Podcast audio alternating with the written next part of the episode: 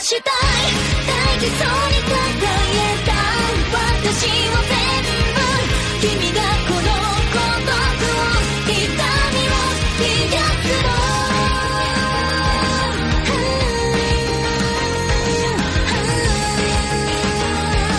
消えてしまいたい眠りが Bueno, ない pues vamos a empezar por... por eh, a ver, eh, dijimos que teníamos pensado hacer un especial Vagar porque... porque sí, porque se lo merece, porque es así de buena persona. Y porque ha jugado a, muchas, a muchas cosas muy japonesas. no se me ocurre una cosa más japonesa que el Tokyo Mirage Sessions mm, nota musical FE. Hashtag. Es que no es un hashtag, creo que que es un B4, musical, pero hashtag, es que tío. no es un hashtag, creo que es un una B4, tío. almohadilla. pero- No, no, no, es, es, un- es una cosa rara, pero ¿Qué dices? ¿Cómo vas a ser un puto B cuadrado, tío? ¿Estás loco? no sé, es que no lo tengo en la, no lo tengo ahora mismo en la- no, no es un hashtag, tío, es un, es una almohadilla. Hashtag tío. Fire Emblem, Hashtag tío, F, F. pues sí, pues pues nada, pues me retracto y, y, y es un puto hashtag, tío. Es eso. Eh, ¿se, os ocurre una- un, un juego más japonés que eso, tío? O sea, no, no existe. Igual. Hatsune, el- Hatsune Miku. te iba a decir Hatsune Miku o el, o el dedo El a la live Bukake. este de, sí, el dedo a la Ahí live está. este que se veían tetas. Pues en realidad no está tan lejos del Hatsune Miku, eh, también te lo digo. Sí, porque es también está el rollo idol por ahí bastante fuerte, ¿no? Bueno, es la trama principal, digamos. Bastante fuerte. pues si queréis empezamos por ese. Sí. Pues venga, adelante, cuéntanos. Bueno, pues... ah, Porque, perdón, ¿no lo ha jugado nadie más aquí? Obviamente no. mi palabra es ley hoy. Correcto. Adelante.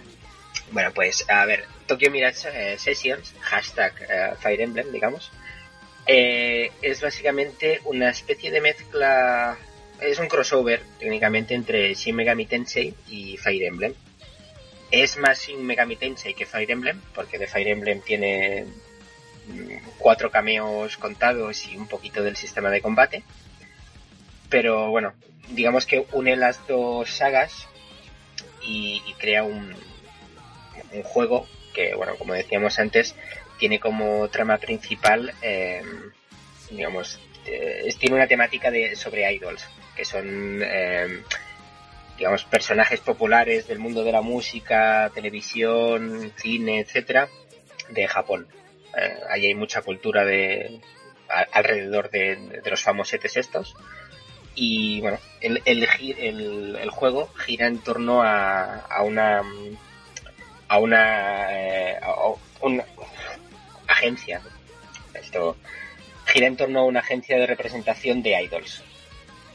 Eh, la cosa está en que, bueno, mm, eh, poco, poco después de empezar la trama, empiezas con a, ver como apariciones extrañas, etcétera, y bueno, acabas descubriendo lo que son los, los Mirage, que son una especie de eh, como de espíritus que acompañan a los personajes y que son los que están basados en, en Fire Emblem.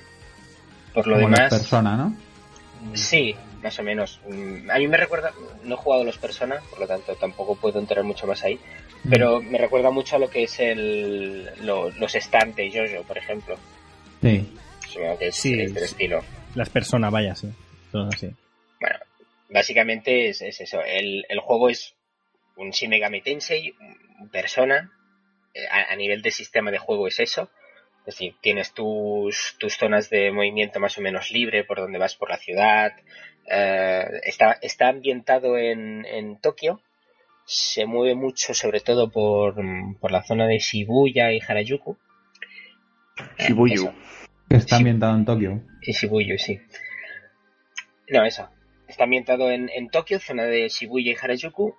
Y básicamente mm, te mueves por esos escenarios y hay entradas en, en ciertas partes de los escenarios a mazmorras. Mazmorras clásicas de mm, tienes que ir hasta el, al punto A al punto B y desenredando los puzzles, eh, los combates que hay por el camino.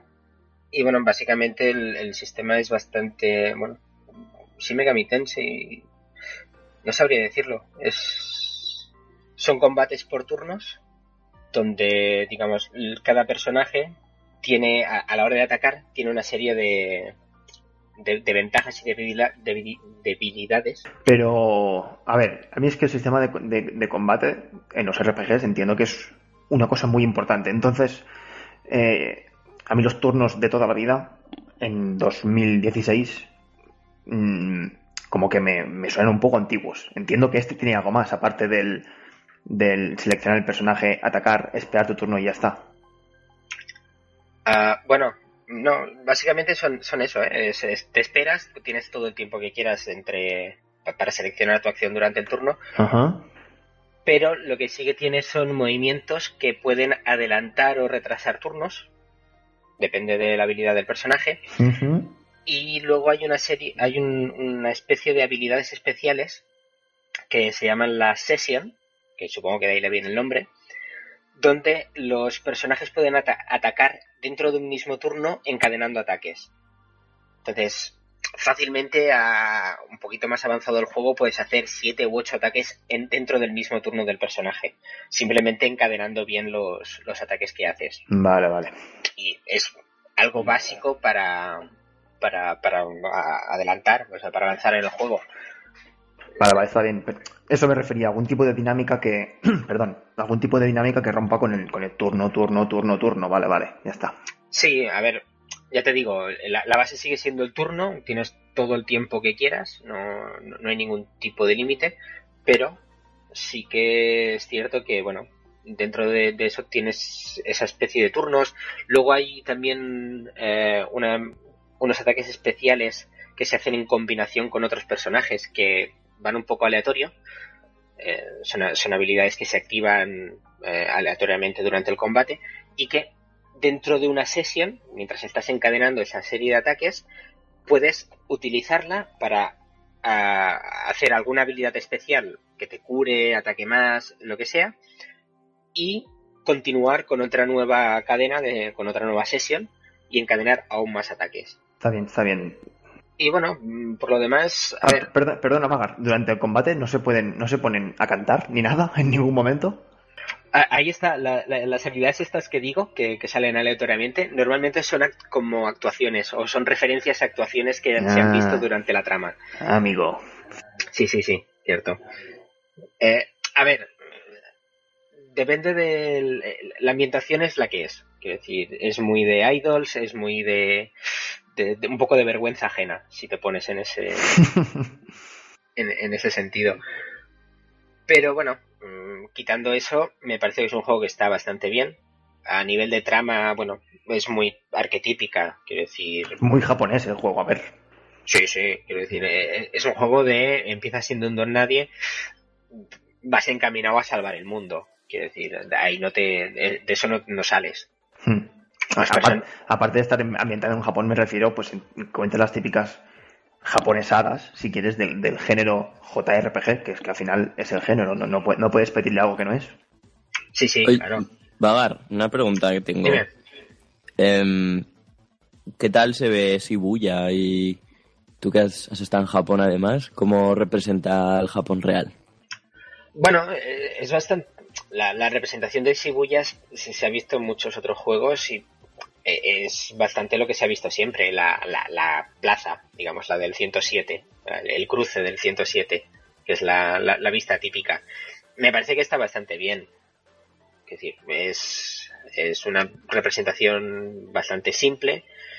Sí que refleja mucho lo de las tiendecitas estas de los 7-Eleven y todo el rollo. Que, bueno, son, son- básicamente son ¿Sale, tiendas ¿sale de- 7-Eleven y Family Mart o son...? No, son, son versiones. Es un... No me acuerdo cómo era. Era no sé qué Mart también, pero... Sí, tipo pero sí. Family Mart, que Sí, hay sí. muchos allí también. No, no, pero por eso digo que no era Family Mart, pero era algo parecido. Pero sí, la, la, la representación me parece que está bastante bien hecha. También es cierto que, bueno, no tienes mucha libertad de movimiento. Son escenarios bastante cerrados dentro que cabe. Eh, Te, te plantan el cruce de Shibuya. Y, y es lo que tienes. No puedes salirte de allí. Y los personajes que se ven son como sombras, ¿no? Sí, La gente por la calle. la mayoría de to- todo lo que son secundarios con los que ni siquiera tienes que hablar, que son puro relleno, son sombras de colores. Es, es un tiene ese toque, bueno, sí, son siluetas Mm. básicamente. Bueno, para, para ponerte gente que no puedas hablar con ella, pues que pongan. Sí, pues no, no- no me parece mal. Distingues rápido, muy rápido los, los secundarios que sí que tienen un mínimo de texto o cualquier cosa interesante a decirte y luego el resto son siluetas. que Tampoco te estorba, al final vas pasando por allí rápido y ya está. Muy bien. Es de los típicos juegos este en que los escenarios son completamente estáticos y cuando tú te vas del escenario hacen un cambio de plano loco. No sé si me he explicado muy bien o muy mal.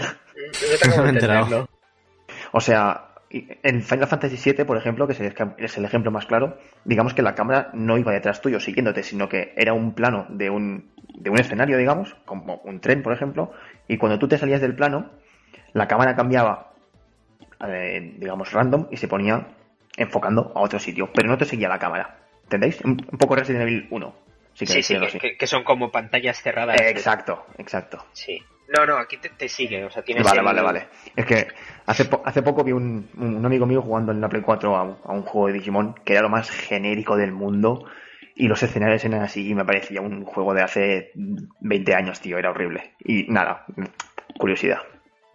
A ver, eh, digamos que cada, cada- Tiene un poco eso de que son dentro del escenario grande, digamos, eh, está dividido en zonas, pero mientras te mueves por la zona, la cámara te sigue. Vale, vale, vale, vale. No, no la puedes girar, siempre tiene el mismo, el mismo ángulo, pero, pero te, te va siguiendo, siempre estás en el centro, digamos. Vale, vale, vale. Y bueno, no, yo te digo lo que decía antes, eh, sobre todo los personajes son, son bastante cliché, quiero decir, tienes al, al protagonista valiente en el que todos confían, tienes a la chica patosa pero que muy mona, tienes al, al tío echado para adelante pero que muchas veces no se para a pensar porque es demasiado impulsivo, etc. etc. Eh, tienes la mayoría de clichés de, del anime, mundo manga y anime y tal, están ahí, todos concentrados. Bien. Eh, ¿Algo te ha gustado al final? Que es lo importante. a mí sí. Decir, Nota. le saqué nota. um, pues un siete y medio le pondría yo. Mm, No está mal. Quiero decir, entiendo que no es un juego para todo el mundo. Precisamente por lo que decía, personajes cliché. Jaro. No, es que estaba pasando un avión, no te preocupes. Pues eso, sobre todo son, entiendo que no es para todo el mundo, son personajes cliché, la historia es bastante normalita, quiero decir, es, es bastante esperable lo que, todo lo que ocurre, excepto algún giro puntual, un poco loco. Eh, el sistema de combate, bueno, es muy Shin Megami Tensei, muy persona, es, es especialito.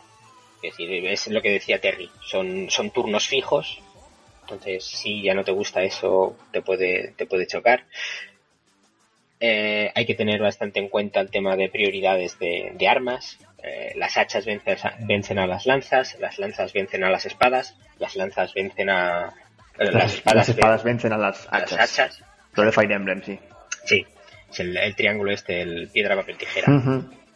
Y bueno, dentro de todas sus peculiaridades, si, si te gustan o si tragas con ellas, pues tiras para adelante y, y la verdad es que es un juego que es- estuvo muy bien, me lo jugué prácticamente del tirón.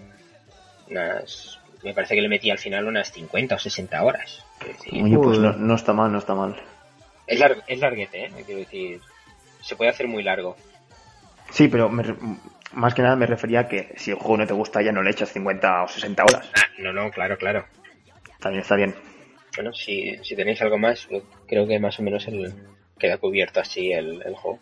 Next.